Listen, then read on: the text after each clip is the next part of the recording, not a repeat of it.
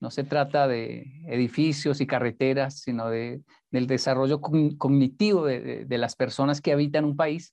Y hacia allá vamos. Los latinos queremos comenzar a aprender la importancia de, los detalles, de las cosas pequeñas, de, de lo que nadie ve, pero yo lo estoy viendo y eso es suficiente público para hacer las cosas bien.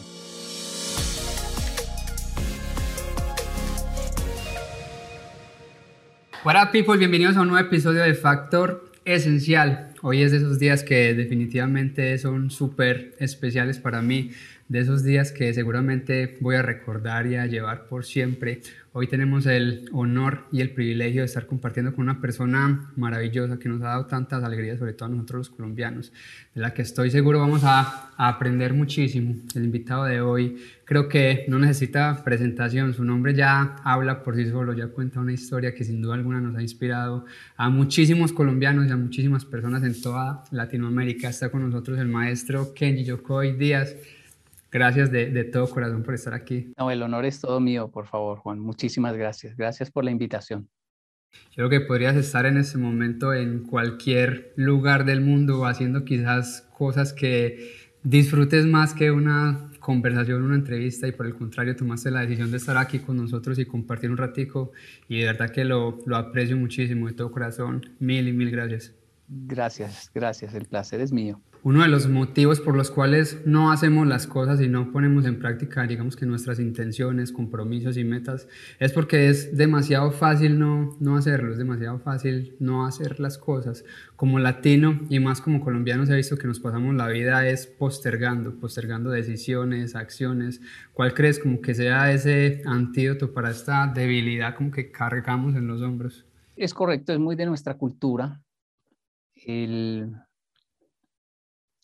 el no ver la importancia de, los detalles, de las cosas pequeñas, de, lo que no está en un escenario, en un palco, de lo que no se aplaude, de lo que nadie ve. No nos enseñaron culturalmente la importancia de, hacer el trabajo en, en secreto, donde no hay aplausos, donde no hay ovación, donde solamente el, lo hago por mi satisfacción, el lavar la losa y sentir esa alegría de haber lavado la losa. El no irme a, dormir sin, sin lavar la losa, sin pegar una arregladita al baño. Es ese tipo de cosas que yo termino aprendiendo en Japón a los 10 años, donde para ellos son supremamente valiosas, importantes, donde, donde se, se les da muchísima prioridad al aseo, a la limpieza, a los detalles, creo que es, nuestro desafío actual, porque si bien sentimos alegría de ser latinos, orgullo de nuestras raíces, sabemos que toda cultura debe mejorar si no se estanca y crecimiento, desarrollo, no se trata de edificios y carreteras, sino de, del desarrollo cognitivo de, de, las personas que habitan un país y hacia allá vamos. Los latinos queremos comenzar a aprender la importancia de, los detalles, de las cosas pequeñas, de, lo que nadie ve, pero yo lo estoy viendo y eso es suficiente público para hacer las cosas bien. Con tus hijos, digamos como que poniendo en esa balanza Japón y Colombia, digamos en la parte cultural, ¿cuál reina más ahí en tu hogar que ellos dicen, no, a veces me siento más colombiano y me voy a, postergar y me voy a relajar o, o tenés como que ese régimen japonés en la casa? No, yo, yo, yo soy muy latino, muy colombiano, realmente. Es solo que aprendí el método japonés, lo sé efectuar. Entonces aprende uno a... Es, un poquito como el comportamiento del latino, en, por ejemplo, en Estados Unidos. Las cosas que juramos no hacer, allá las hacemos naturalmente.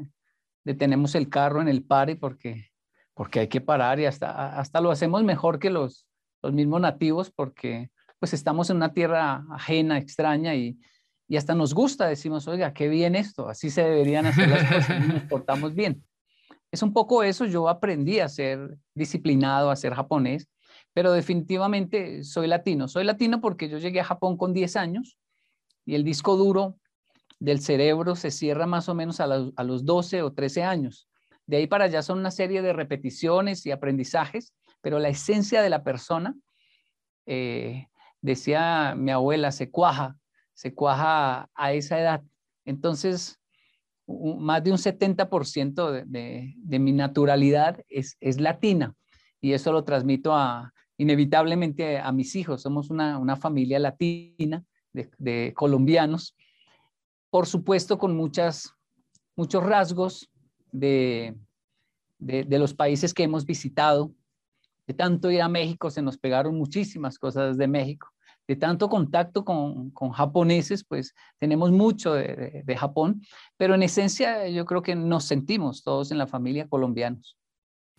Qué bonito eso, sabes que ahorita que mencionabas la parte de, los latinos, no sé por qué nos vendieron ese cuento de la, malicia indígena, para mí eso es digamos que el, peor cuento que nos pudieron haber metido como latinos y como colombianos. Yo me quedo aterrado acá que muchas veces voy al supermercado y habían carros que no estaban parqueados cerca a la puerta, sino que se parqueaban por lo menos a cinco o seis parqueaderos. Y un día le pregunté a un amigo gringo que por qué lo hacían.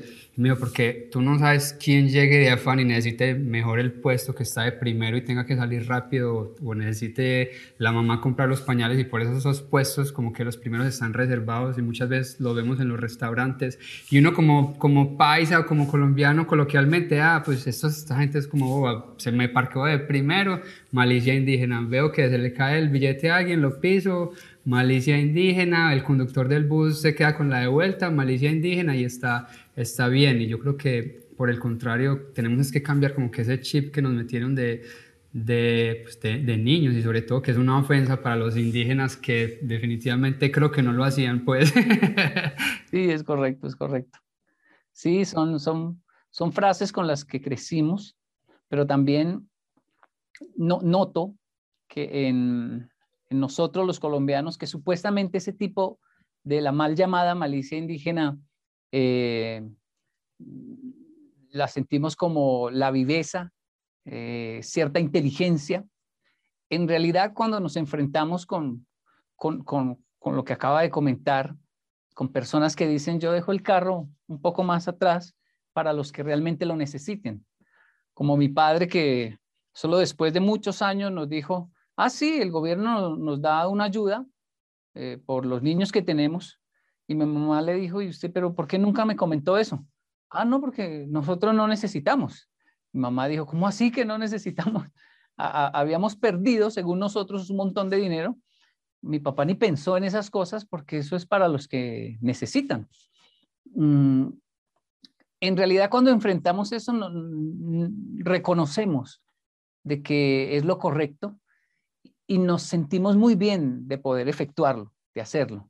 Y, ahí nos damos cuenta de que nos gustaría aprender ese tipo de, cultura. Oiga, qué bueno pensar hasta allá en el otro. Qué, qué delicioso es y qué bien me siento con, conmigo mismo. Y eso es uno de los beneficios tan enormes de viajar a países más desarrollados, porque su desarrollo definitivamente no es solo la economía o algo así, sino eh, el, el crecimiento cognitivo como sociedad, ¿no?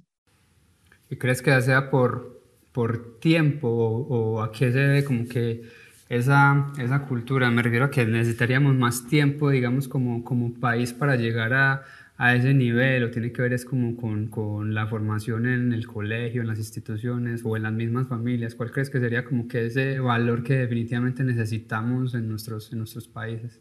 El proceso natural es el tiempo. Eh, son cosas que solo llegan realmente por décadas, cambios generacionales que le llaman. La, siguiente generación lo va a hacer mejor, la otra generación mucho mejor, y por eso es que estos países que nos llevan cientos de años eh, están más avanzados.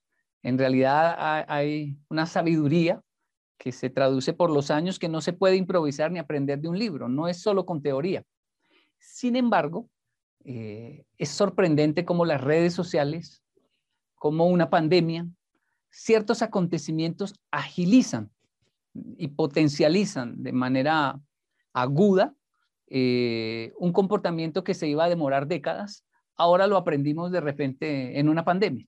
Eh, por ejemplo, jamás imaginamos nuestra gente, nosotros los colombianos, haciendo fila, respetando la fila, un espacio de dos metros, usando un tapabocas, una cantidad de comportamientos que no lo haríamos solo por, por, una, un consejo cultural de seamos, eh, comportémonos bien como sociedad, sociedad. Lo hicimos por miedo, por físico terror a, morirnos, pero lo hicimos. Ya nos dimos cuenta de que lo podemos hacer. Ahora basta simplemente entender que no hay que hacerlo solo por, por terrorismo, de que nos vamos a morir, sino porque es bueno. Es bueno respetar el espacio del otro, la fila. Eh, es bueno pensar en comunidad para que eh, no tengamos líos a la hora de salir, de subirnos a un bus, de, en caso de un, de un, incendio en, un, en, un, lugar cerrado, no entrar en, pánico. La disciplina nos puede salvar la vida. Vemos ahorita, digamos que un, un, un Kenji Yokoi mucho más, mucho más maduro, mucho más seguro, eh, pero estoy seguro que también tuviste que haber pasado por muchísimas dificultades y por muchísimas cosas que seguramente se te presentaron en el camino y que han logrado forjar esa persona que hoy vemos hoy en día. Si tuvieras la oportunidad de cambiar algo en el pasado, alguna decisión que hayas tomado, como ¿cuál sería esa? Muchas y ninguna. Muchas porque son latentes los, los errores que uno cometió y no no olvida pero ninguna porque eh, no sabe uno con qué están conectadas y, que gracias a todos esos errores finalmente llegamos donde estamos. Entonces, es un tema delicado esto de, pensar en el, en el, pasado, que hubiese hecho, que no. El, arrepentimiento es, es, importante, es genuino, no debe estar uno orgulloso de todo lo que hizo, ni tampoco arrepentirse de todo lo que hizo, pero sí debe ser consciente de que eh, hubo cosas que no debieron pasar y pasaron, y, más bien piensa uno en el futuro, ¿cómo, cómo puedo ir al futuro eh, y, arreglar las cosas? Y eso sí es posible a través de los hijos. Es cuando uno ve a los niños y dice, hey, cabezón, eh, yo no quiero que ande por estos lados que yo ande. Una, una serie de, de, cosas que no tiene que, tiene que vivir unas, pero hay otras que definitivamente son muy tontas para hacerlas. Papá las hizo y de ahí no salió nada. Eh, tuve la suerte de, de, salir vivo, de salir ileso, pero son cosas muy tontas que no, no se deben hacer. O sea, comete errores, pero otros. Mm, pero sí, sin embargo, también ah, es interesante lo que dice, se ve un Yokoi Kenji muy seguro, muy tranquilo, pero no es exactamente así. Cuando uno ve el cuadro eh, completo de una persona, siempre hay una área, un área en que no maduró. Siempre hay un área que por alguna razón eh, especialmente si, encontramos una genialidad en la música o en, alguna área, eh, alguna parte de su vida necesita terapia, necesita ayuda psicológica, no se sabe amarrar los zapatos. No puede ser que usted pueda tocar una guitarra y no se sepa amarrarnos. Sí, loco, no me sé amarrar los zapatos, siempre los compro de velcro. Es un ejemplo eh, exagerado, pero es un ejemplo hay cosas puntuales, muy sencillas, que para todo el mundo es del sentido común, pero esa persona no lo puede hacer porque justo tuvo una carencia de infancia que le bloqueó esa parte. Entonces sale a luz en las relaciones y ahí es donde uno dice, caramba, no es que esté loco, yo hago muchas cosas bien, pero estas me quedan grandes y necesito arreglarlas en, mi vida. ¿Cuál sería esa cosa entonces en tu vida que digamos, tengo que trabajar en, en esto o que definitivamente ya digas, no, ya la paso porque no, no pasé este, esta etapa? Una, una muy diciente fue mi, mi relación con, con, con, la mujer, con las mujeres. Eh, inevitable no verlas como objetos sexuales debido a eh, la pornografía en la infancia y eh, me causó muchísimos problemas porque es algo que uno de manera inconsciente jura que las ama y crece uno con, con, con temas tan, tan profundos musicales como Mujeres Divinas o, y, cosas así, que, que, no tienen nada de malo, ¿no? Pero unido a una serie de factores, descubre uno, caramba, y es verdad, no, no tengo respeto por, por la mujer al mismo tiempo que las adoro y me parece lo, lo, lo mejor, lo máximo. Eh, tengo una falencia en la cual necesito eh, madurar. Y otras áreas son madurez ya demasiado, pero esta se, se quedó y necesito arreglarles. Una de, la, digamos, de las más discientes para mí, y con las cuales tuve muchos problemas, pero pero no, pero no tanto como la violencia, la violencia. Bueno, es que es muy común todo, lo que comento para nosotros los latinos. También crecimos, además de, ver la mujer como, como, hay canciones que dicen tener una, una, una buena yegua y una buena vieja. es decir, las pone como en el mismo. Y también el tema de la, de, la, violencia, de no tener un léxico emocional, de decir estoy frustrado, me siento triste, estoy confundido. No, nosotros no nos enseñaron a decir eso como yo vi a los japoneses, sino, no, yo no me frustro, yo me paro firme por lo mío y peleo y le, le, rompo el cráneo al que sea. Y, o sea, una, una cosa así loca de violencia, de que los latinos o estamos felices o estamos matando, una de dos, pero no hay términos medios porque soy macho. Entonces eso también fue un, tema de que tuve que aprender a madurar y el proceso de estar en, Japón tantos años me ayudó muchísimo, pero muchísimo en estas áreas. Ahorita mencionaste una palabra que definitivamente tratamos mucho aquí en el programa y la palabra felicidad. Para ti, ¿qué es la felicidad y cómo la, cómo la definirías? ¿Dónde encuentras esos momentos que en realidad te hacen feliz? Eh, es un tema que no, no, no abordo mucho eh, lo hago inevitablemente porque hay un gran auge en la actualidad sobre, bueno, hay hasta universidad de la felicidad y todo esto, pero, pero pienso que está sobrevalorado, no es, no es tan importante. Eh, no es tan importante porque la felicidad también es inevitable. Es inevitable no ser feliz cuando, no, cuando nos dan un abrazo, cuando un perrito se acerca batiendo la cola. Yo siento un momento de éxtasis enorme ahí. Cuando uno está haciendo chichi, eh, uno es feliz y punto y no se es feliz cuando me estoy machucando, cuando pierdo el celular, cuando no, soy feliz. Entonces, la felicidad no, no es, es, un tema que todos tienen, así no quieran reconocer, todos son felices y así no quieran reconocer, todos estamos tristes en, algún momento y de eso se trata la vida. Eh, eh, estudiar demasiado la felicidad o inclinarse demasiado a ser feliz es muy peligroso porque puede generar ese desequilibrio y luego el, el, el vacío que llega golpea muy fuerte. Así que es esencial vivir una, una vida de manera orgánica, pienso yo. Eh, llovió, pues llovió. Salió el sol, salió el sol. Y enfrentar la... No toda Navidad, por ejemplo, y, viene, viene esta Navidad, eh, viene fin de año y las personas sienten una culpa de que tienen que ser felices. Y no, no toda Navidad tiene que ser feliz. No toda Navidad es una fecha. Es decir, puede que la alegría llegue en enero, y que en diciembre se nos muera el perrito. Es difícil celebrar si se nos va un miembro de la familia que amamos tanto. Entonces, ¿cómo no voy a estar triste? Eh, pasan esas cosas, pasan, ¿no? Hay gente que va feliz a celebrar la Navidad y queda varados en el carro por allá a mitad de carretera y les toca pasar la Navidad. Y, pero eso es, esa, es, esa es la vida, ¿no? Esa es la vida, ¿no? No, no, no es nada del otro mundo y es algo muy de nuestro mundo, mejor dicho. Quiere decir que entonces en Japón no le dan la, la, importancia como que le estamos dando nosotros como, como latinos, y no en importancia en que, vaya la redundancia, no sea importante estar feliz, sino verlo más como, como una sensación y como un sentimiento de momento y no una necesidad latente, o cómo, cómo lo ves. E, es en general, el, el japonés celebra casi todo, todo, desde Halloween, eh, Navidad, fin de año, celebra todo, pero su naturaleza es de mucho equilibrio. Entonces, eh, sabe gritar, pero no queda fónico.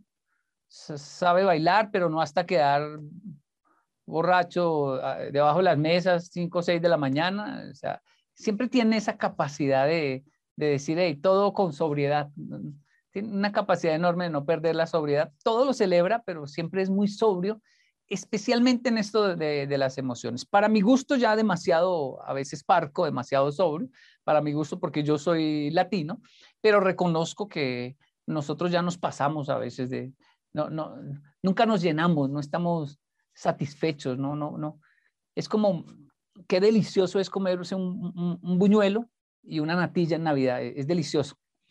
Pero pues cuando ya me como 30 y cuando ya, mejor dicho, pierde el valor cuando es demasiado, cuando no, cuando el postre es más grande que el plato principal, pues pierde su, valor. La idea del postre es que sea pequeño. La idea de la felicidad para valorarla es que venga en cuotas pequeñas, como las piedras preciosas. Si se encontraran por montones en tamaño gigante, no serían preciosas. lo precioso de esas piedras es que son difíciles de, de encontrar y son pequeñas. Yo creo que volvemos otra vez como a la, a la primera pregunta y era el hecho de que decías que no, no se disfrutaba como que esas, esas pequeñas cosas y no se tomaba el tiempo para saborearlas, para aprender. Desde mi punto de vista veo como que siempre estamos pensando en la vida de los demás, en lo que tienen los demás, en, listo, yo tengo mi buñuelo aquí, pero el de lado le sirvieron natilla, buñuelo, postre de tres leches, yo por qué no tengo eso y siempre estoy añorando como que lo de los demás. Hoy conocemos más sobre la vida de los vecinos y de los artistas y de la gente que vemos en Instagram que la propia vida de nosotros, que nuestras propias familias. Y creo que tiene también mucho que ver como con, con esa búsqueda de la, de la, felicidad. Siempre queremos, creemos también de que si no tenemos lo que tiene el otro, entonces no, no, vamos a ser felices nunca.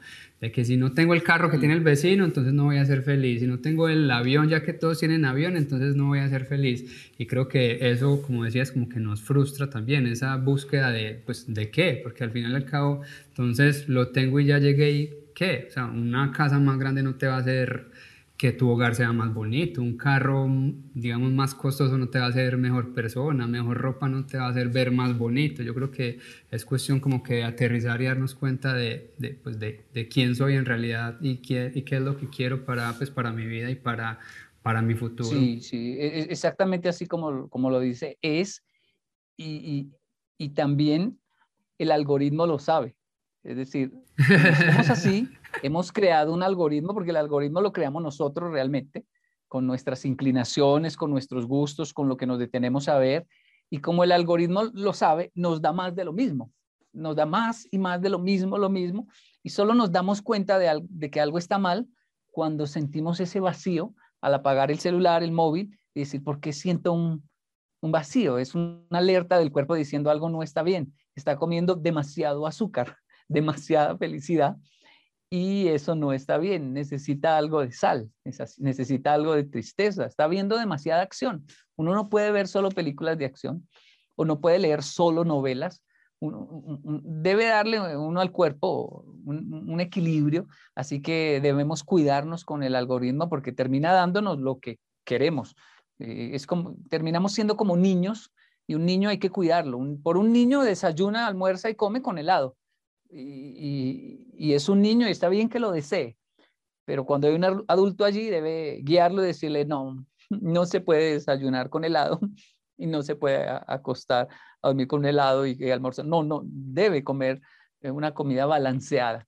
Eh, las redes sociales, queriéndonos, son comida para nuestro cerebro, nuestros ojos, y necesitamos eh, personas responsables, como, como, lo que estamos haciendo en este momento, un programa que nos dice, hey, no es, no es que uno se crea más que nadie, no, es justo porque eh, entendemos y estuvimos en ciertas crisis y situaciones complejas que decimos, debemos balancear nuestra vida. Un, tema como este, por ejemplo, es muy fácil pasarlo, decir, ay, dos locos ahí hablando y, ya, no, no, no me muestran una muchacha en bikini, no, no escucho un, un, buen beat de, de, reggaetón, no estoy escuchando un buen, un buen rock, algo, algo fácil, rápido, ya no tenemos esa capacidad de atención de decir, venga, yo escucho este tema eh, y, y, fuerzo a mi cuerpo, venga, esto es interesante y debo escucharlo para ir creando el nuevo algoritmo que dice, a mí también me gustan los temas serios, un poco lentos, la música clásica no puede desaparecerse completamente.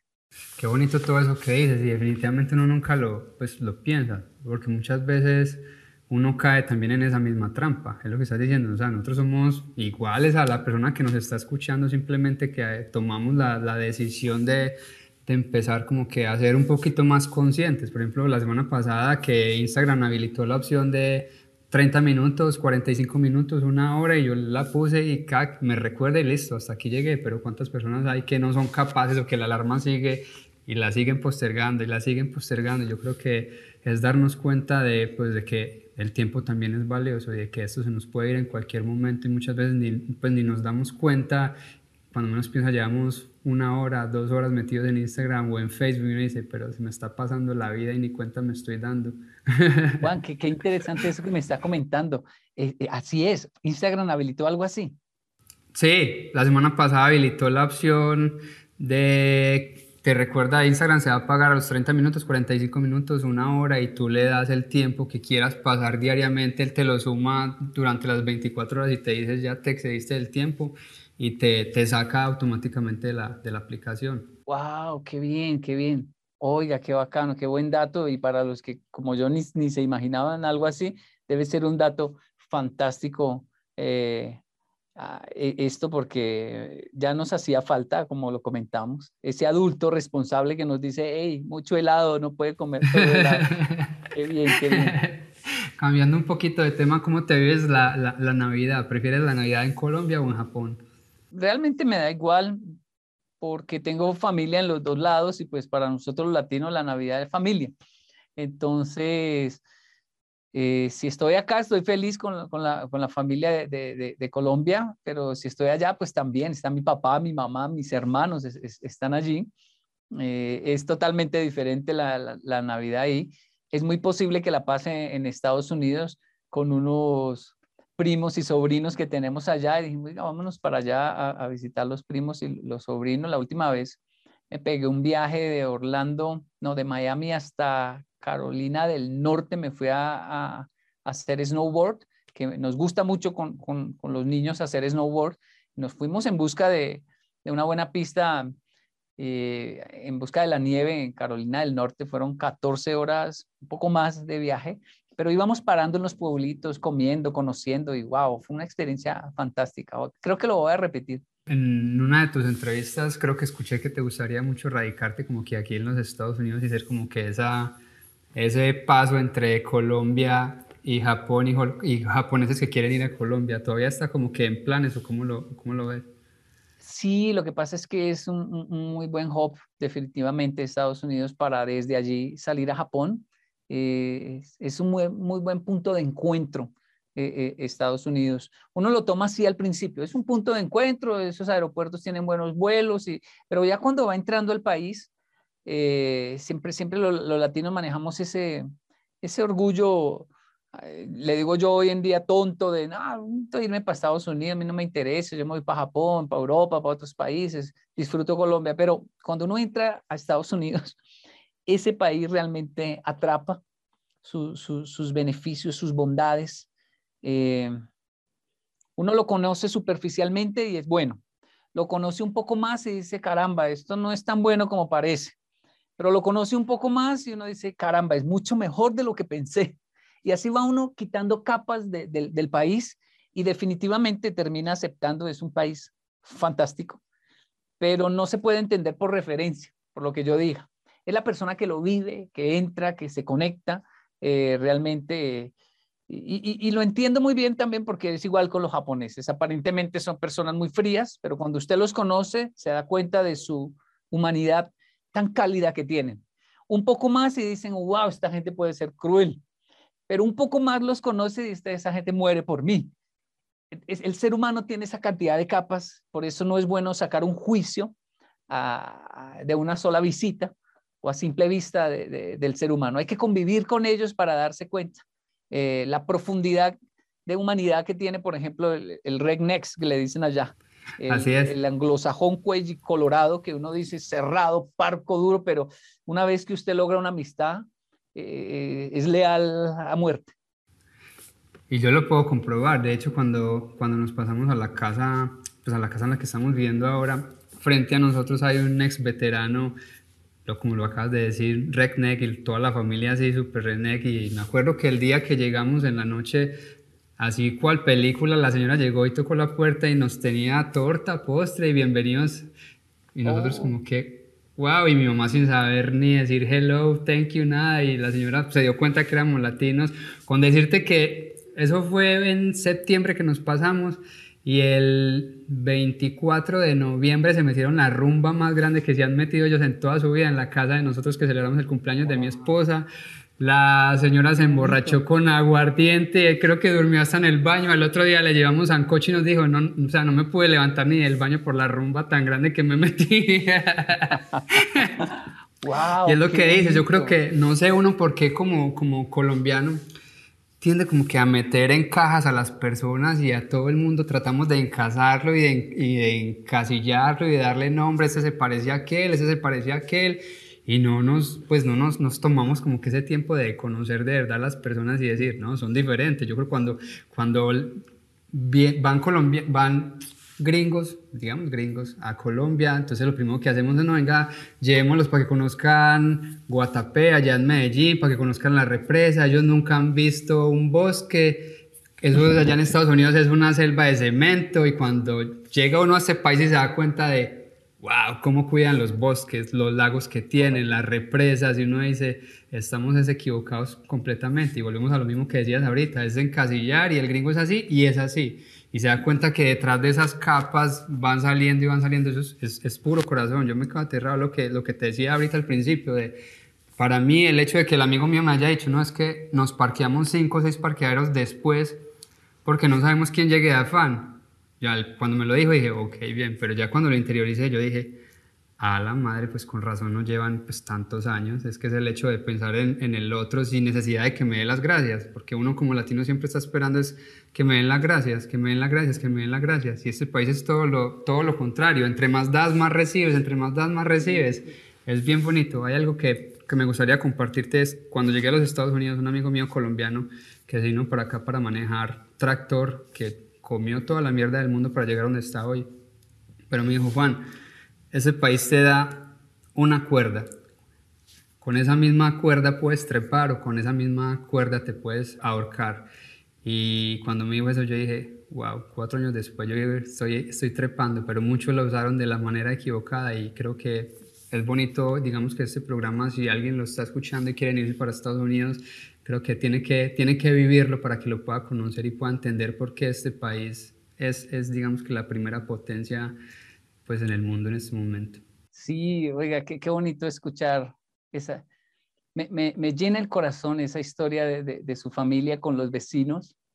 Mm, eh, lamentablemente no es lo que más publicitan, siempre muestran lo, lo negativo, porque pues de eso se trata las noticias también. Uno dice, si se incendia una casa en un pueblo de, donde hay 100 casas, obviamente las, las noticias tienen que ir a, a filmar la casa que se incendió. No van a ir a sacar 99 noticias de las 99 casas que no se incendiaron, obviamente. Lo que está mal es pensar se incendió el pueblo. Ese pueblo es a toda hora se incendia. Y esas conclusiones sin estadística de decir, hey, fue solo una casa, la, mayoría está bien. Entonces, los seres humanos retenemos con mucha facilidad un mal comentario. Cuando nos hicieron 103 comentarios, solo hay tres malos pero los otros 100 eh, eh, no los vemos, no les damos la importancia o nos da por ir a responder tres comentarios malos que uno dice, no lo responda, no lo responda porque si usted va a responder tres comentarios malos, responda primero los 100 buenos, porque si no, no sería justo con, con sus seguidores. Y asimismo la vida, no, no, no, no llegue a contar lo malo que le pasó, si lo va a hacer, cuente primero las 10 cosas buenas que le pasó. Un señor me abrió la, puerta, un señor me, me, dijo, hey, se le cayó tal cosa. Cuente las cosas buenas y sea justo con, con la vida. De lo contrario, la, la, vida se va a convertir en, en un escenario oscuro por, por propagar las malas noticias de manera innecesaria. Por eso eso que me comenta me, me, me llena el alma, me parece hermoso y es una, un, un buen mensaje para todos aquellos que piensan sea Estados Unidos o donde sea emigrar a, otro país, es quitar las capas de, de, las culturales y darse cuenta que en el fondo hay una humanidad innegable en todos. Para ir terminando, siempre tenemos una pregunta que, que me gusta muchísimo. ¿Cuál sería como que tu factor esencial, definitivamente esa esencia que quieres dejarle al mundo una vez partas como que de este, de este plano terrenal? Mm. Eh, eh, en japonés se dice ningen, que traduce humanidad. Mm, no me gusta mucho el humanismo, pero me gusta la humanidad. Eh, no me gusta mucho el feminismo, pero me gusta toda, toda la lucha femenina. Para mí todo lo que se vuelve unismo, ¿no? tiene una fuerte tendencia a dañarse. Es como el cristianismo. El Cristo tuvo un mensaje maravilloso. Ya el cristianismo, cuando se institucionaliza e impone sus reglas, su fe, para mí comienza a dañarse la esencia del mensaje. Por eso me gusta la humanidad, no el humanismo, pero creo que eso, e, e, eso es, me, basta para mí si, si logro ser un buen ser humano, me, basta como legado incluso para, para mis hijos.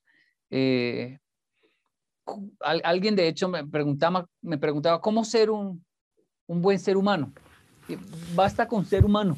Ya eso nos está quedando difícil en la actualidad, porque debido a todas nuestras vivencias, historia, violencia, eh, también los vacíos de infancia, las situaciones complejas que vive un niño y que terminan repercutiendo en nuestra vida adulta y relaciones, ya eso nos quita mucho de nuestra humanidad y, recuperarlo tiene su proceso y, sus años. Yo estoy en eso, en intentar ser un ser humano, un ser humano y, si lo logro creo que estoy satisfecho. No, me uno a lo que dijo Bill Gates, los, millonarios están en una, guerra enorme por conquistar el espacio y viajar a Marte y me parece fascinante. Me, lo sigo y me, fascina. Pero cuando se trata de mí, miro a personajes como Bill Gates y digo, yo me quedo en la Tierra, hay una malaria, hay unas enfermedades por ahí que hay que combatir. Eh, tengo muchos problemas en, en, en, mi ser que debo solucionar como para ir a conquistar todavía otros, otros planetas. Quiero conquistar mi vida, por, por lo menos. Es, eso ya sería un, un, gran logro. Y por eso pienso que el factor es el factor humano. Eh, le llaman, le dijo Mandela, el factor humano. Ahorita mencionaste eso de, de, Marte, que vemos como que en el, en el futuro. No sé si te diste cuenta de lo que Facebook está lanzando, que es Metaverse. No sé si tienes alguna... ¿Te da miedo lo que pueda pasar con ese mundo, digamos, paralelo a lo que estamos viviendo hoy en día o cómo, digamos, cómo lo, lo asimilas? No, de hecho, incluso, a, veces incluso los, los excesos, las exageraciones, el ser humano tiene esa capacidad de cruzar los límites y decir, miércoles, eso es muy peligroso, devolvámonos. Eh, y a veces tiene que pasar, es como con un hijo. Uno lo aconseja, le dice lo que está bien, lo que está mal, pero uno sabe que él va a romper las reglas porque de eso se trata, que en algún momento va a querer hacer lo que quiera y va a tener la, capacidad de decir, tienen razón, esto está muy peligroso, me, salgo de aquí. Pero creo que el mundo debe finalmente experimentar la tecnología, los avances y, poco a poco ir controlándolo, como lo que me comenta de, Instagram, donde, ya hay una responsabilidad social de decir, avisémosle a la gente que están demasiado tiempo aquí, no son solo números y no nos interesa solo su dinero, sino también su humanidad. Entonces, creo que es bastante interesante lo que está haciendo Facebook, eh, lo debe hacer, creo que debe hacerlo, debe explorar eh, eh, esa área, vamos a ver de qué se trata, ¿no?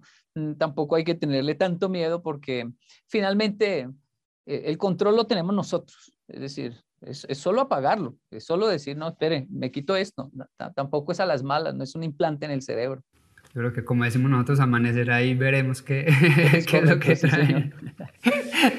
Kenji, mil y mil y mil gracias por habernos regalado este ratico. Yo creo que, que fue una bonita conversación. esperamos que la gente se la haya disfrutado tanto como me la disfruté yo. Veníamos de, pues hace rato ya esperando este, este momento y qué, qué bonito que en realidad se haya, se haya dado. Yo creo que cuando decimos eh, crear factor esencial era con el fin de traer invitados como, como tú, que de verdad tuvieran una historia para contar, de verdad han impactado muchísimas personas. Yo creo que desde por lo menos el primer video, no sé si fue el primer video que subiste a internet, pero creo que estabas como que en la Cámara de Representantes o tenía que ver como que con políticos en Colombia. Yo decía, wow, qué bonito que, que alguien se haya por lo menos tomado el tiempo y haya como que agarrado esa bandera de decir, o sea, somos, somos más, somos más. Yo creo que eso es lo que nos, nos, nos hace falta como que interiorizar y creérnosla como colombianos. No sé, siempre decimos que los japoneses son más inteligentes, los gringos son más inteligentes, los chinos son más, no sé, veloces. No, creo que somos lo mismo. Es cuestión de, de darnos cuenta de, y de reconocerlo también, o sea, de parar al espejo y decir, ok, ¿en, qué la estoy cagando? ¿Qué tengo que mejorar? ¿Qué tengo que aprender? ¿Cómo lo hago mejor? De empezar a no tomarnos el no de manera como que tan personal y echarnos a la pena, sino que, ok, si me dijeron que no, ¿por qué no? O sea, ¿en qué estoy fallando? ¿Qué puedo hacer bien? Entonces, de todo corazón, mil y mil gracias. Oh, el placer es mío felicitar a, a Factor Esencial a Juan, su creador, por un, programa tan, tan responsable frente a la realidad actual eh, y que los jóvenes lo, hagan, eso es, eso es muy diciente, es, es, es, es fantástico, eso es, un honor ver, ver la gente joven. Eh, y que nos inviten a participar es, es, un honor en cosas tan importantes como lo que están haciendo. Gracias por el, por el programa. Con seguridad, muchas personas lo, lo, van a agradecer y por supuesto nuestro público para cuando lo, publiquen, eh, taguearlo allí para que puedan ver esta entrevista que yo personalmente también, eh, al ser tan orgánica y, tan, tan auténtica, lo disfruta uno mucho. Juan, muchas gracias.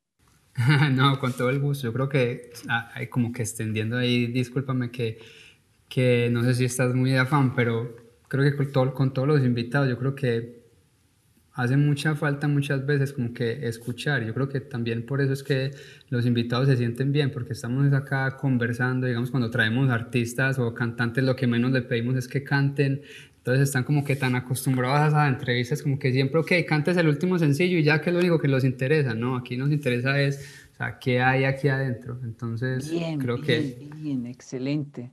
Además que yo, pues yo hago muchas entrevistas, paré porque, por eso mismo, porque uno dice, venga, no más entrevistas porque es lo mismo. Y están con un Yokoi Kenji muy antiguo, es decir, otra vez la disciplina, otra vez tal, otra, eh, porque cada, cada persona que usted tiene al frente, no sabemos qué versión es hoy, las personas van cambiando. Por eso esa sensibilidad que tiene Juan de decir, espere, ¿qué dice? y, también dejar el margen orgánico de, se dio para hablar de otro tema, pues lo hablamos, no, no estamos ceñidos a, es que la persona se sienta bien y que todo fluya orgánicamente, eso es, eso es muy bonito y lo tienen, tienen e, ese, e, ese factor esencial para las entrevistas, con seguridad los otros invitados se, se sintieron como yo muy, muy, muy a gusto con la, con la temática. Mil y mil gracias eh, a todas las personas que se conectaron. Gracias por, por escucharnos a través del podcast Factor Esencial, por seguir la serie en Facebook, tanto en Raza Oficial como en Juana ID Oficial. Eh, esperen pronto muchísimos invitados que seguramente seguirán contando su historia y seguirán inspirando a muchísimas personas. Mil y mil gracias, mucha paz, muchas bendiciones. Gracias. Bien.